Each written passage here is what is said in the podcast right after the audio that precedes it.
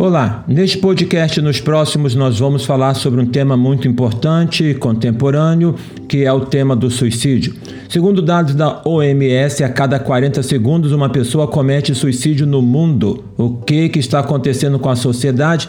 Por que, que as pessoas estão desistindo da vida? Também, segundo a OMS, é, o suicídio é a segunda principal causa de morte entre adolescentes e jovens, na faixa de 16 a 29 anos. Por que, que aqueles que estão na exuberância da vida estão atentando contra a própria vida? Um outro dado é, são as notícias que por vezes recebemos de crentes, de pastores e líderes que cometem o suicídio. Por que, que aqueles que estão no ambiente que fala da vida, fala da paz e fala da esperança estão desistindo de poder viver?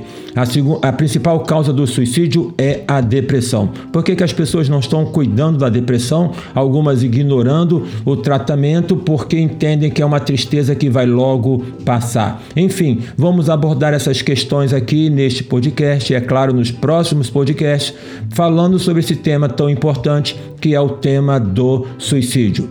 Eu sou Ailton Desidério, você está no canal Psicologizando. Aqui nós compartilhamos temas ligados ao cotidiano, tendo como pano de fundo três áreas do meu interesse, da minha formação e do meu conhecimento, que são a teologia, a psicologia e a filosofia.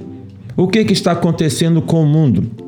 Por que, que as pessoas estão atentando contra a própria vida? Vivemos numa sociedade que, dentre as muitas marcas, tem a marca da diversão. Uma sociedade da diversão. Já parou para observar quantas opções de lazer e de diversão nós temos hoje? O Anselmo Grum, no livro sobre o prazer na vida, ele, ele faz um destaque muito interessante que é o seguinte: a sociedade de diversão reflete a tristeza do nosso tempo.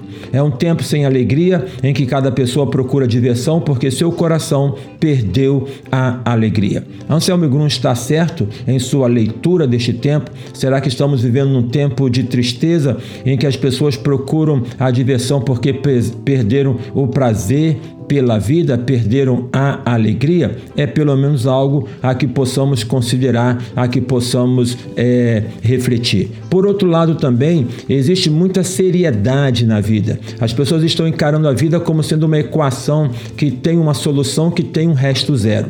Mas na vida nunca haverá um resto zero. A vida sempre nos coloca frente a um resto que nos movimenta. Porque se o resto fosse zero, estaria tudo resolvido. Mais uma vez eu cito aqui Anselmo Grum, onde ele fala que a vida não é um problema que devemos solucionar. Quando a vida flui, isso já é a solução.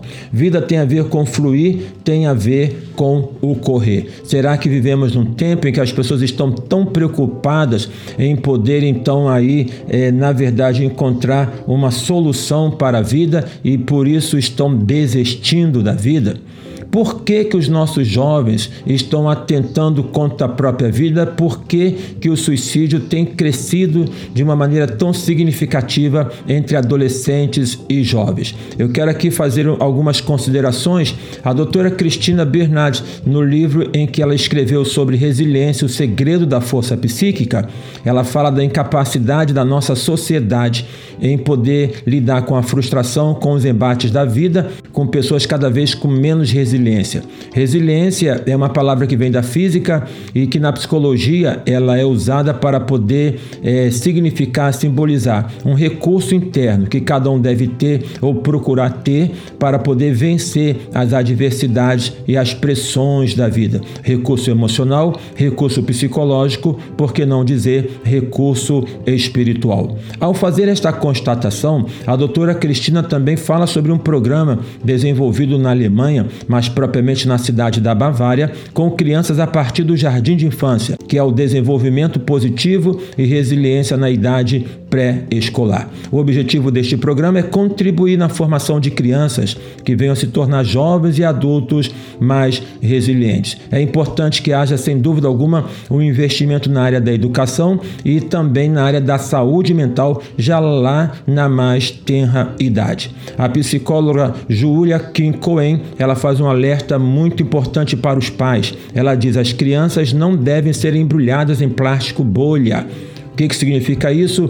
Proteja os seus filhos, mas não super proteja, porque envolver os seus filhos numa super proteção impede que eles possam desenvolver este nível de resiliência que a vida exige de cada um de nós. Vivemos, por outro lado, no mundo em que Mário Sérgio Cortella fala em que o futuro está sendo saqueado. É uma expressão que ele usa no livro Não Nascemos Prontos. É o mundo da fake news, o mundo onde as mentiras circulam de maneira muito exacerbada pela internet, a, a, é, a, apontando sempre para um futuro apocalíptico, desesperançoso. É uma fala muito incorporada pelos adultos, fala pessimista, negativa e repleta de azedume. Segundo Cortella, esta fala tem influenciado a vida das futuras gerações.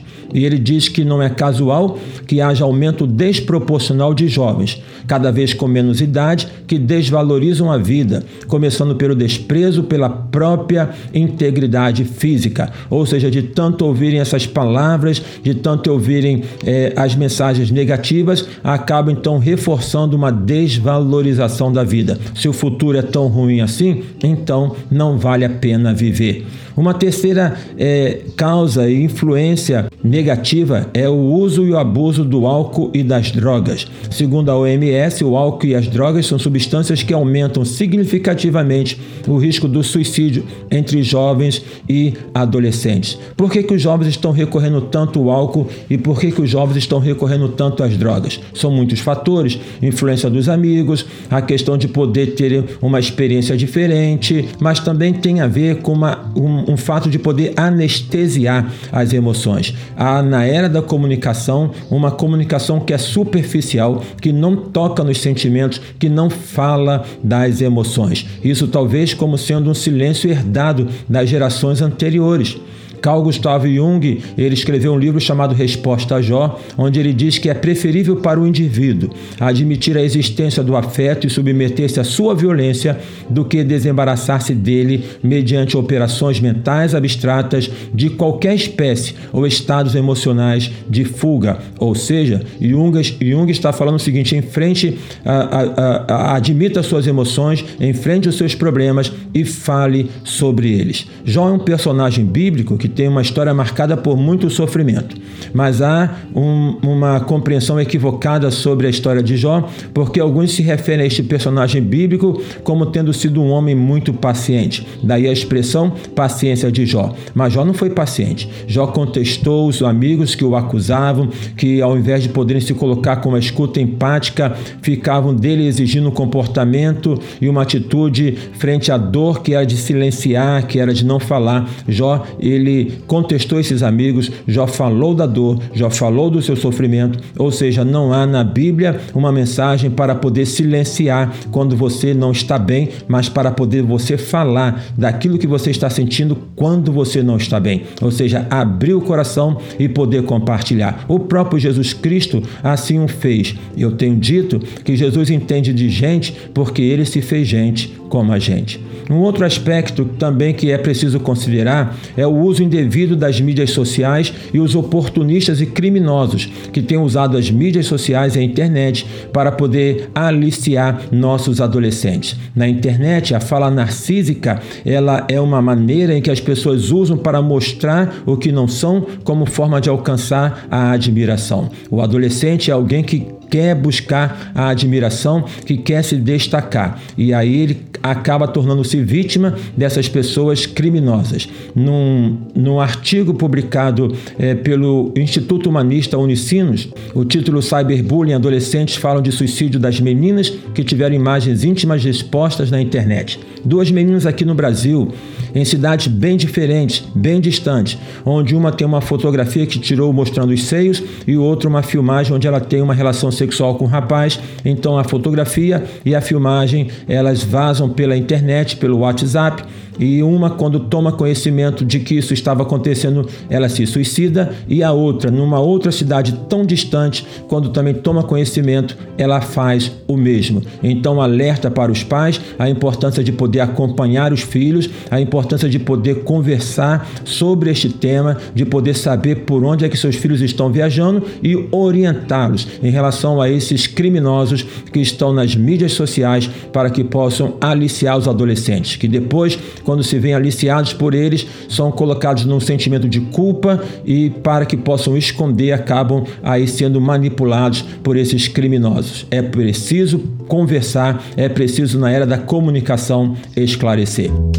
Então, aqui eu, eu falo um pouco sobre essa questão do suicídio, com esse foco mais voltado para adolescentes e jovens, porque nós precisamos dar atenção para as futuras gerações. Precisamos ser influenciadores e bons influenciadores para que não haja uma descompensação, para que não haja uma lacuna na história da nossa sociedade. Eu concluo com uma palavra do Dr. Adanon Gabriesius, que é o diretor-geral da OMS, em que ele fala o seguinte: suicídios são preveníveis. E nós pedimos que todos os países incorporem de forma sustentável estratégias eficazes de prevenção de suicídio nos programas nacionais de educação e saúde. Então, vamos sim comentar sobre este tema, vamos falar de maneira responsável sobre este tema, vamos compartilhar é, para que as pessoas entendam melhor a vida que é bonita, é bonita e é bonita, como diz a poesia do saudoso Gonzaguinha. Ficamos então por aqui neste podcast. Nos próximos continuaremos abordando este tema,